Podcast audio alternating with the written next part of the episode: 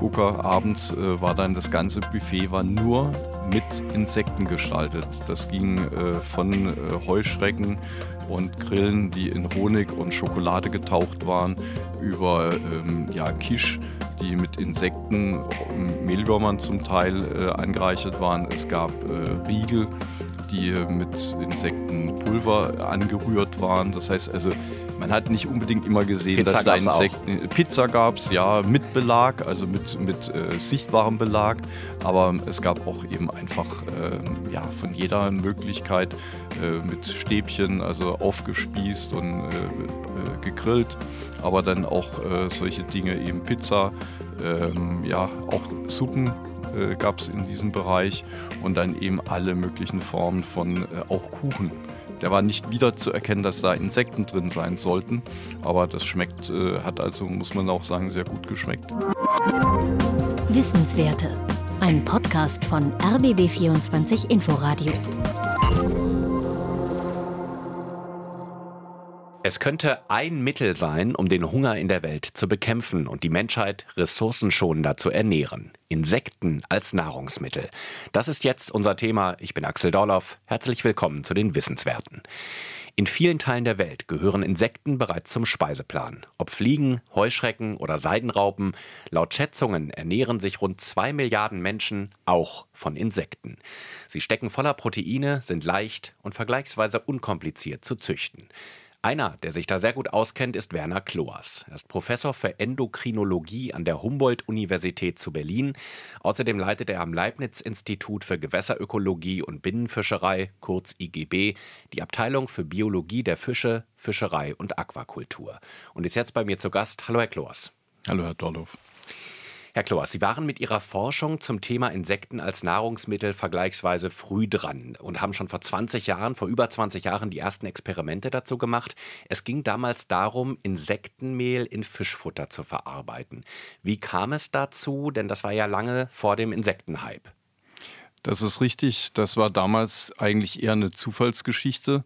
Man hat auch damals schon versucht, äh, gerade im Fischfutter eben Alternativen zu dem Fischmehl von gefangenem Fisch äh, zu suchen. Und äh, wir hatten zu Gast einen äh, Postdoc aus Nigeria. Und der hat sich mit Fischernährung beschäftigt, in anderen Zusammenhängen, aber auch mit eben äh, Proteinersatz im Fischfutter. Und der ist dann einfach dann aus einem Urlaub äh, zurückgekommen mit zwei Tonnen getrockneten Maden, Fliegenmaden und mit der Idee, die jetzt mal äh, sozusagen als Ersatz äh, zu nehmen, zumindest mal zum Teil. Und was er dann gemacht hat, war ein ganz schönes Experiment äh, bei uns, eben nicht nur ein Teil vom Fischmehl zu ersetzen dadurch, sondern eben graduell bis eben ein kompletter Ersatz von Fischmehl durch eben dieses Insektenmehl. Wir haben dann diese äh, getrockneten Fliegenmaden geschreddert und äh, vermahlen und dann ins Futter reingetan. Und das ist also die erste, der erste komplette Nachweis, dass man Fischmehl komplett durch Insektenmehl ersetzen konnte und zwar erfolgreich, denn die Fischarten, mit denen wir uns da beschäftigt haben, das waren dieser Nilbarsch, Tilapia, aber auch äh, zusätzlich einheimische Karpfen, haben beide eigentlich genauso gut äh, performt, das heißt, sind genauso gut gewachsen, äh, wie wenn man sie mit Fischmehl gefüttert hätte. Mhm. Das war damals aber noch was Besonderes. Diese Idee, äh, wirklich Insekten sozusagen zu Fischfutter zu verarbeiten. Äh, Gab es da auch Kolleginnen und Kollegen, die, die ein bisschen schräg geguckt haben, die gesagt haben, was machen die denn jetzt da? Ach, eigentlich weniger. Das war ähm, einfach eine man hat sich da mit, Protein, also mit, mit äh, Eiweißersatz äh, statt Fischmehl eben vor allen Dingen mit Pflanzen, Soja und so weiter äh, dann äh, befasst, um das ins Fischfutter reinzubekommen. Die Insekten sind völlig außen vor gelassen gewesen, weil man da, äh, muss man sagen, eben auch im europäischen oder im westlichen Raum eigentlich gedacht hatte oder gar nicht daran gedacht hat, dass das eigentlich überhaupt in äh, Futter, in, als Futtermittel dann eigentlich eine Rolle spielen könnte. Und deswegen war das wirklich so ein, nicht eine richtige Schnapsidee, sondern einfach eine, eine Idee auf Nachhaltigkeit äh, basierend, eben die unser äh, Johnny Ogunchi damals hatte und was dann auch äh, sehr gut eben dann eingeschlagen hat, weil wir tatsächlich Fischmehl komplett ersetzen konnten, während mit den verschiedenen Proteinisolaten aus Pflanzen meistens auch nur ein Teil ersetzt werden kann. Der erste Schritt war Insekten als Tierfutterzusatz. Das haben Sie erfolgreich äh, erforscht. Ein Grund, warum aber Insekten als Nahrungsmittel auch für Menschen sehr wertvoll sein können, sie sind eine reiche Proteinquelle. Äh, was, was weiß die Forschung darüber? Käfer, Bienen, Heuschrecken, sind wirklich alle so reich an Eiweiß? Also die sind relativ gesehen sogar eiweißreicher als äh, das, was bei uns die normalen Fleischlieferanten eigentlich sind. Da haben wir äh, zum Teil Proteingehalte, die bei 60 Prozent dann auch liegen. Das ist also, oder auch noch äh, darüber, das kommt auf, äh, bei den Insekten auf die Arten an. Das heißt also, relativ gesehen sind die sogar eiweißreicher und äh, sind eigentlich ein gutes Ergänzungsnahrungsmittel, was man eben weiß, auch mit der Forschung. Man hat sich dann natürlich äh, umgesehen, wo werden überhaupt Insekten gegessen, also kommen sie auf den, tatsächlich auf den Speiseplan. Und da ist eigentlich dann äh, sehr schnell rausgekommen, das ist eigentlich eine sehr gute Ergänzung, die eben sehr hohen Nährwert hat, eben wie gesagt hohe Eiweißgehalte, dann aber auch Mineralien etc. Das ist also eigentlich ein recht gesundes Nahrungsmittel und da, wo es gegessen wird, ist es eine wichtige und wertvolle Bereicherung des Speiseplans. Mhm. Und Sie haben den Punkt Nachhaltigkeit schon ein paar Mal angesprochen. Insekten lassen sich ja vergleichsweise ressourcenschonend züchten. Warum sind sie so anspruchslos in der Aufzucht? Na, das liegt ja an der Biologie der Sache. Die Insekten, die dann eben gerade vor allen Dingen, wenn man jetzt äh, an die klassischen Fliegenlarven denkt, die müssen ja leben sozusagen in den verschmutzten, also auch mit in Abfällen, tatsächlich in Abfällen. Äh, und äh, das ist natürlich von der Biologie her, die müssen dann mit allem zurechtkommen. Die müssen mit Bakterien, mit Viren, mit äh, Pilzen etc. zurechtkommen. Das heißt, ihre Biologie schützt sie davor. Das heißt, die sind in der Lage, in so einem, einer Umgebung eben dann auch tatsächlich leben zu können. Und das macht ihn natürlich, äh, wer in jeder Umgebung leben kann, ist anspruchslos. Das heißt also, das sind Generalisten, die überall vorkommen kann. Und dadurch hat man die Möglichkeit, die eigentlich überall unter eigentlich nahezu äh, allen auch recht extremen Bedingungen äh, züchten zu können. Und auch mit weniger Platz. Äh, produzieren deutlich weniger Treibhausgase als Schweine und Rinder, benötigen weniger Land. Das ist auch nochmal in der Biologie äh, bedingt. Äh, die Tiere sind natürlich wechselwarm, ähnlich wie Fische. Und äh, deswegen sind also auch wechselwarme Tiere generell, ob das jetzt Wirbeltiere sind wie die Fische oder Amphibien oder aber dann äh, eben Insekten, die müssen für die Thermoregulation nicht so viel Energie aufbringen und dadurch produzieren die auch deutlich weniger im Metabolismus äh, dann Abgase, sprich äh, das CO2, was sonst als äh, äh, Gewächshausgas letztendlich ja überhaupt nicht gewollt ist. Und insofern sind die, um ein Kilo Biomasse zu erzeugen, sind die, was das angeht, eigentlich mit den anderen wechselwarmen Tieren sind die natürlich äh, top, äh, die Kandidaten für eine nachhaltige Erzeugung ohne viele ja, nicht gewünschte CO2-Abgase.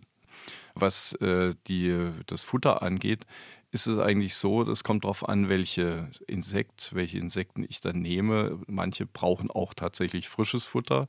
Wenn ich aber auf sehr anspruchslose Insekten gehe, wie eben die, die meisten Fliegenlarven, dann äh, kann ich da einfach eine Mischung aus äh, der Biotonne, aus einer Bioabfalltonne letztendlich nehmen und äh, pack die durch einen großen Quirl und ich habe eigentlich immer ein Futter, was sehr gut von den äh, äh, Fliegenlarven dann angenommen wird. Eine andere große, nicht zu unterschätzende Ressource weltweit ist, äh, dass wir ja weltweit ungefähr 30 Prozent der Ernten äh, nicht einbringen. Das heißt, durch Missmanagement verrotten sozusagen ungefähr ein Drittel in der Landwirtschaft produzierten, äh, vor allen Dingen Pflanzenbestandteile. Und das ist eine enorme Menge, wenn man die eben quasi aufarbeiten könnte. Und das kann man durch die Insekten machen. Dann hätten wir genug zu essen für alle. Hm. Und auch noch für zwei Milliarden mehr. Da kommen wir gleich auch nochmal drauf zu sprechen. Aber das Thema Insekten als äh, neuartige Lebensmittel, da gibt es in den letzten Jahren sowohl in der Wissenschaft, das haben Sie erzählt, als auch in der Politik deutliche Fortschritte, das zu etablieren. Jetzt möchte ich mal auf Ihre eigenen Erfahrungen zu sprechen kommen. Sie waren mal auf einer Konferenz zu dem Thema und da war das Buffet reich gedeckt mit Insektenspezialitäten. Ja, das war am Deutschen Institut für Ernährungsforschung in äh, Potsdam-Rehbrücke und äh, da war der war eben einfach die Alternative. Es ging um Nachhaltigkeit, es geht, ging um nachhaltige äh, Systeme, wie kann man äh, ja, die Ernährung sichern in der Zukunft. Und da spielen die Insekten natürlich eine große Rolle. Und da war der sozusagen der Hingucker abends, äh, war dann das ganze Buffet war nur mit Insekten gestaltet. Das ging äh, von äh, Heuschrecken und Grillen, die in Honig und Schokolade getaucht waren, über ähm, ja, Kisch die mit Insekten, Mehlwürmern zum Teil äh, angereichert waren. Es gab äh, Riegel, die mit Insektenpulver angerührt waren. Das heißt also, man hat nicht unbedingt immer gesehen, Pizza dass da Insekten. Auch. Pizza gab es, ja, mit Belag, also mit, mit äh, sichtbarem Belag. Aber es gab auch eben einfach äh, ja, von jeder Möglichkeit äh, mit Stäbchen, also aufgespießt und äh, äh, gegrillt. Aber dann auch äh, solche Dinge, eben Pizza, ähm, ja, auch Suppen äh, gab es in diesem Bereich und dann eben alle möglichen Formen von äh, auch Kuchen. Der war nicht wiederzuerkennen, dass da Insekten drin sein sollten, aber das schmeckt, äh, hat also, muss man auch sagen, sehr gut geschmeckt. Insgesamt. War dann in dem Fall mit Insektenmehl vermutlich ja, verarbeitet. Ja, genau. Mhm. War, da, war das ungewohnt oder, oder hat das gut geschmeckt? Was waren Ihre Erkenntnisse nach diesem Buffet? Also es ist lustig zu beobachten, die Leute. Äh, Wissenschaftler sind meistens sehr neugierig und da zähle ich mich mal jetzt auch dazu. Ich habe mich sozusagen durch das ganze Buffet durchgetankt. Äh, ich habe von allem etwas probiert und das, was mir besonders gut geschmeckt hat, dann eben dann auch nochmal etwas äh, mehr genommen. Und äh, es war aber trotzdem interessant, dass manche doch von der Kultur her eben so waren, Insekten Igitt und äh, dann lieber Abstand gehalten haben davon. Aber muss man sagen, in der wissenschaftlichen äh, Gemeinschaft ist es eigentlich überwiegt die Neugier und also die meisten Kollegen haben es sich sehr gut äh, schmecken lassen. Das heißt, um das nochmal zusammenzufassen, Tiere, Insekten können in allen erdenklichen Zubereitungsformen äh, verzehrt werden, gegrillt, geröstet oder auch geschlicht getrocknet, äh, zu Mehl verarbeitet, ganz ist es im Endeffekt dann nur eine Frage der Akzeptanz? Ich denke ja. Es wird auch äh, weiterhin noch dazu kommen, äh, was die Produktion angeht, auch eine Frage der Ökonomie. Wie teuer wird es sein? Dass das eben auch auf einer breiteren Basis eben dann auch äh, der Preis spielt für, für den Konsumenten immer eine Rolle. Aber, Aber da könnten wir davon, äh, da will ich kurz einhaken, ja. da könnten wir doch davon ausgehen, wenn wir sagen ressourcenschonender, wir brauchen weniger Land, äh, wir brauchen vielleicht auch weniger Futter, dann müssten sie doch eigentlich vergleichsweise preiswert sein. Das sind ideale Kandidaten dafür. Aktuell stehen uns aber auch noch ein paar bürokratische Hemmnisse entgegen, dass eben vor allen Dingen äh, geregelt wird, dass das Substrat, das heißt das Futter für die Insekten, eben bestimmten Kriterien entsprechen muss. Und das ist ein, eher ein Politikum als äh, eine wissenschaftliche Notwendigkeit. Wenn das mal gekippt ist, wird das Ganze auch sehr billig und kann in großen Mengen dann eben, äh, so wie Sie es gesagt haben, wirklich super ressourcenschonend äh, dargestellt und hergestellt werden. Und das dahin müssen wir kommen, um eben global auch die Nahrungsmittelsicherung dann eigentlich auch äh, herstellen zu können. Hm. Das ist auf jeden Fall richtig. Das heißt, es gibt noch Regularienhemmnisse, die im Weg stehen. Ja, obwohl ja seit 2018 sich einiges geändert hat auf EU-Ebene. Richtig, man darf es jetzt in Futtermittel mit äh, einbringen, aber zum Beispiel, wenn ich jetzt ein Fischfuttermittel äh, mit Insektenlarven haben möchte, dann muss ich klarstellen und muss ich äh, garantieren können, dass im Substrat, äh, im Futter für die Insekten keinerlei Fischabfall drin sein darf. Damit nicht möglicherweise, das ist eigentlich eher ein theoretisches Konstrukt, dass nicht irgendwie etwas von einem kranken Fisch oder Fischabfall über die Insekten wieder in den Fisch oder in einen Fisch dann reingehen kann. Da gibt es wissenschaftlich eigentlich nicht wirklich Belege dafür. Und äh, deswegen ist es eher ein bürokratisches Hemmnis, wo wir eigentlich noch, ähm, ja, muss man sagen, vielleicht noch, äh, da hängt das noch von BSE, hängt danach, dass man äh, zu sehr, ähm, ja, zu viel Vorsorge betreibt in diesem Fall, weil es eigentlich keinerlei Hinweise gibt, dass es äh, da ein Schaden oder weiter transportiert werden könnte. Sie gelten trotzdem Insekten auf EU-Ebene seit 2018 als neuartige Lebensmittel. Was hat das denn im positiven Sinne verändert? Ich denke, es verändert im positiven Sinne ganz sicher die Akzeptanz. Wir haben zum Beispiel in manchen Supermärkten gibt es jetzt äh, Insektenwochen, wo dann auch tatsächlich vielfältige Insekten angeboten werden. Zwar noch zu horrenden Preisen. Das ist dann was Exotisches, was man bei uns in Deutschland, dann, ja. Bei uns ich in Deutschland. über die Schweiz viel gelesen, nein, nein, da ist das ja schon gang und gäbe. Ist auch schon bei uns in Supermärkten schon seit vor einem Jahr mal äh, habe ich das selbst äh, äh gesehen. Mehlwürmer, äh, Soldatenfliege, Heuschrecken, alles ange im Angebot gewesen, auch äh, bestimmte Riegel, die mit äh, Insektenmehl dann äh, auch äh, gefertigt worden sind. Das war so ein richtiges, äh, so ein Hingucker. Und man sieht, es wird nicht in Massen gekauft natürlich im Moment noch, aber das ist also einfach etwas, was schon hilft, die Akzeptanz zu verbessern. Und ich kann von, aus eigener Lebenserfahrung jetzt sagen, äh, als ich äh, Student war und das erste Mal als Doktorand nach Japan gekommen bin, äh, vor rohem Fisch hat es mir irgendwie war, war auch eine kulturelle Barriere. Gekochter Fisch ja, gebraten, aber nicht roh.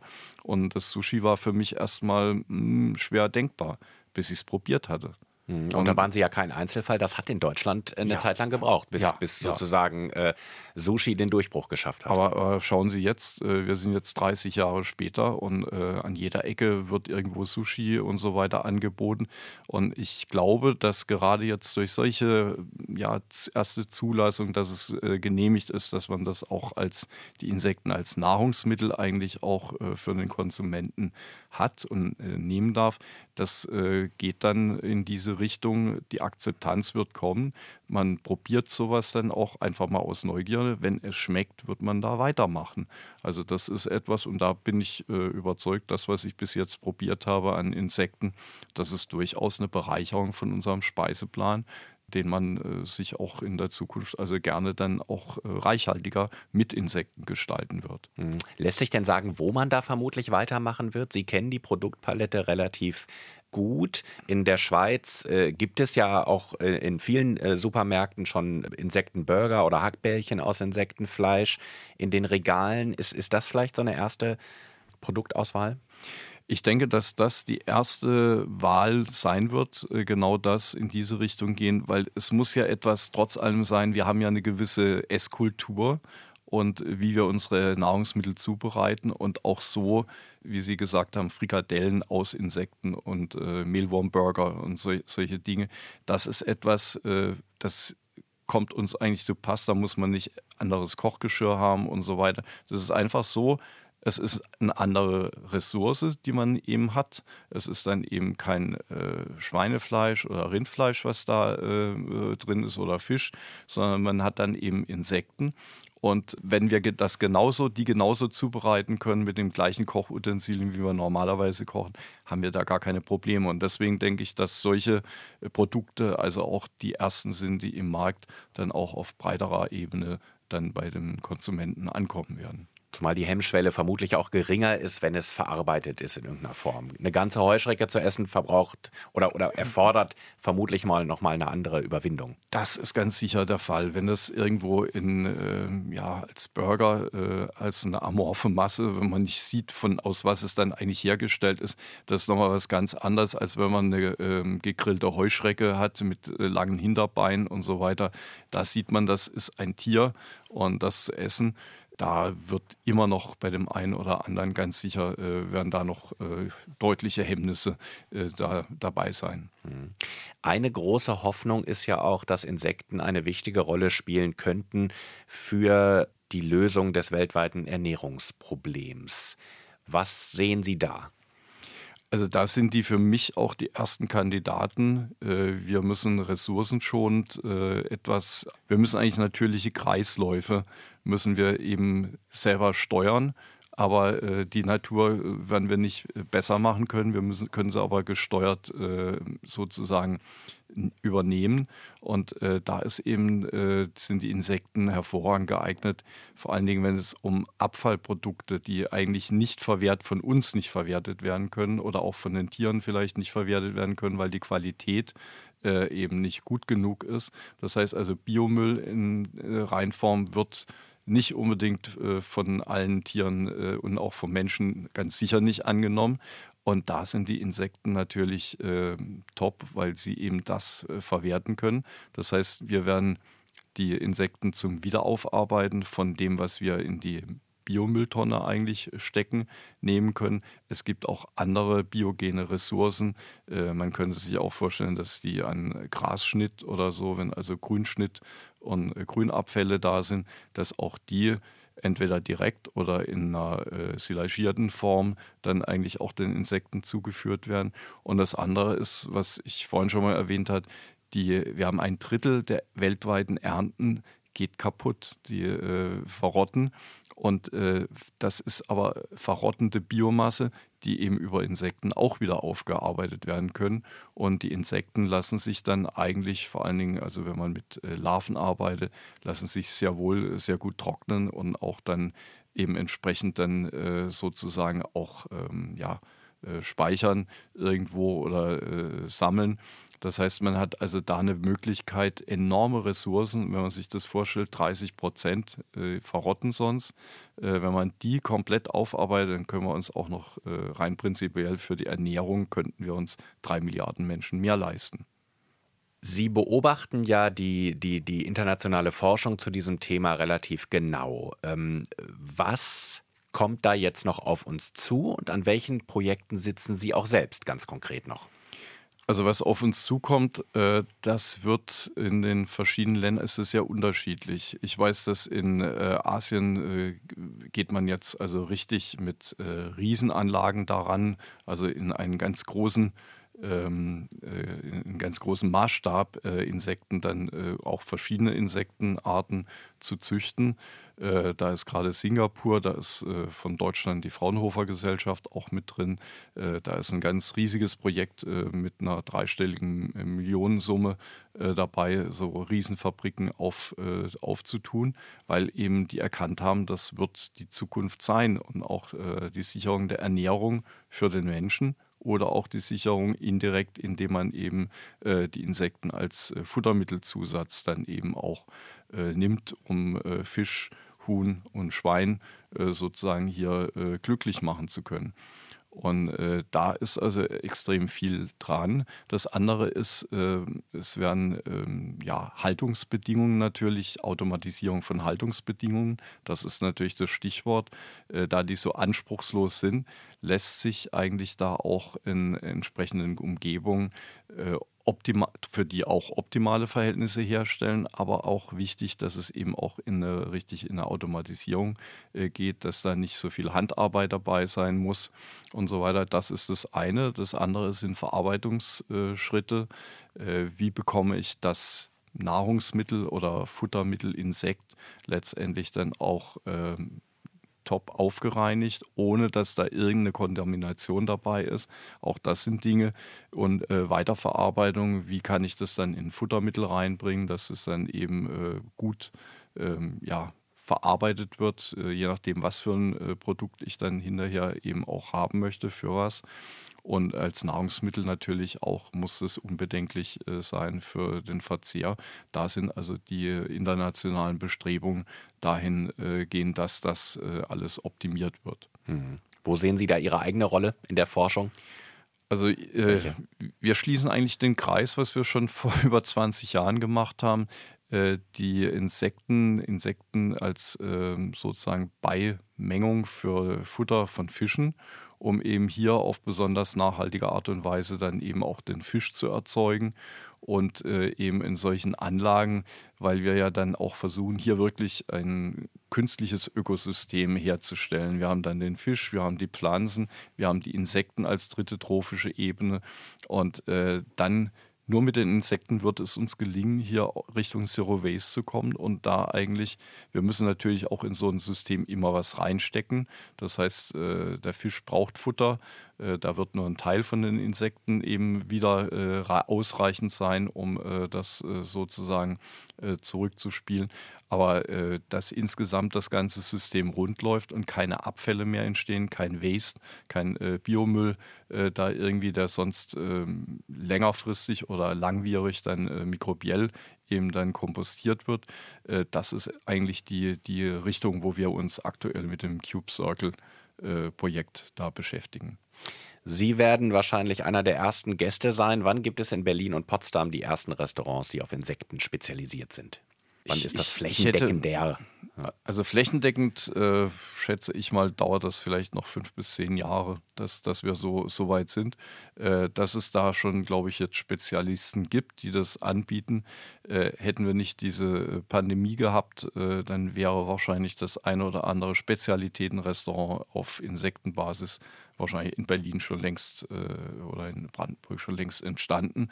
Und äh, ich bin überzeugt, dass das jetzt ja Zulauf bekommt. Und äh, ja, ob das dann dieses Jahr ein, zwei, fünf oder zehn Restaurants sein werden, das wird man sehen. Aber flächendeckend, dass es eben ein normales Angebot ist, in Anführungszeichen, oder breites Angebot, wie es eben jetzt auch mit Sushi äh, äh ist, denke ich mal, so fünf bis zehn Jahre sollte das, sollte das eigentlich gehen. Die Welt dreht sich immer schneller und wir müssen auch immer schneller äh, dahin kommen, dass wir nachhaltig eben Nahrungsmittel erzeugen. Und deswegen glaube ich auch, dass die Akzeptanz schneller da sein wird als äh, bei Sushi.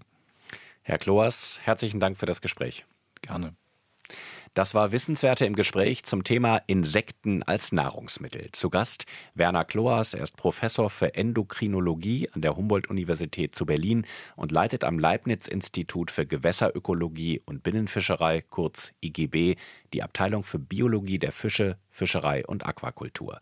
Unser Gespräch können Sie nachhören in der ARD Audiothek. Ich bin Axel Dorloff. Wissenswerte. Ein Podcast von RBB24 Inforadio. Wir lieben das Warum.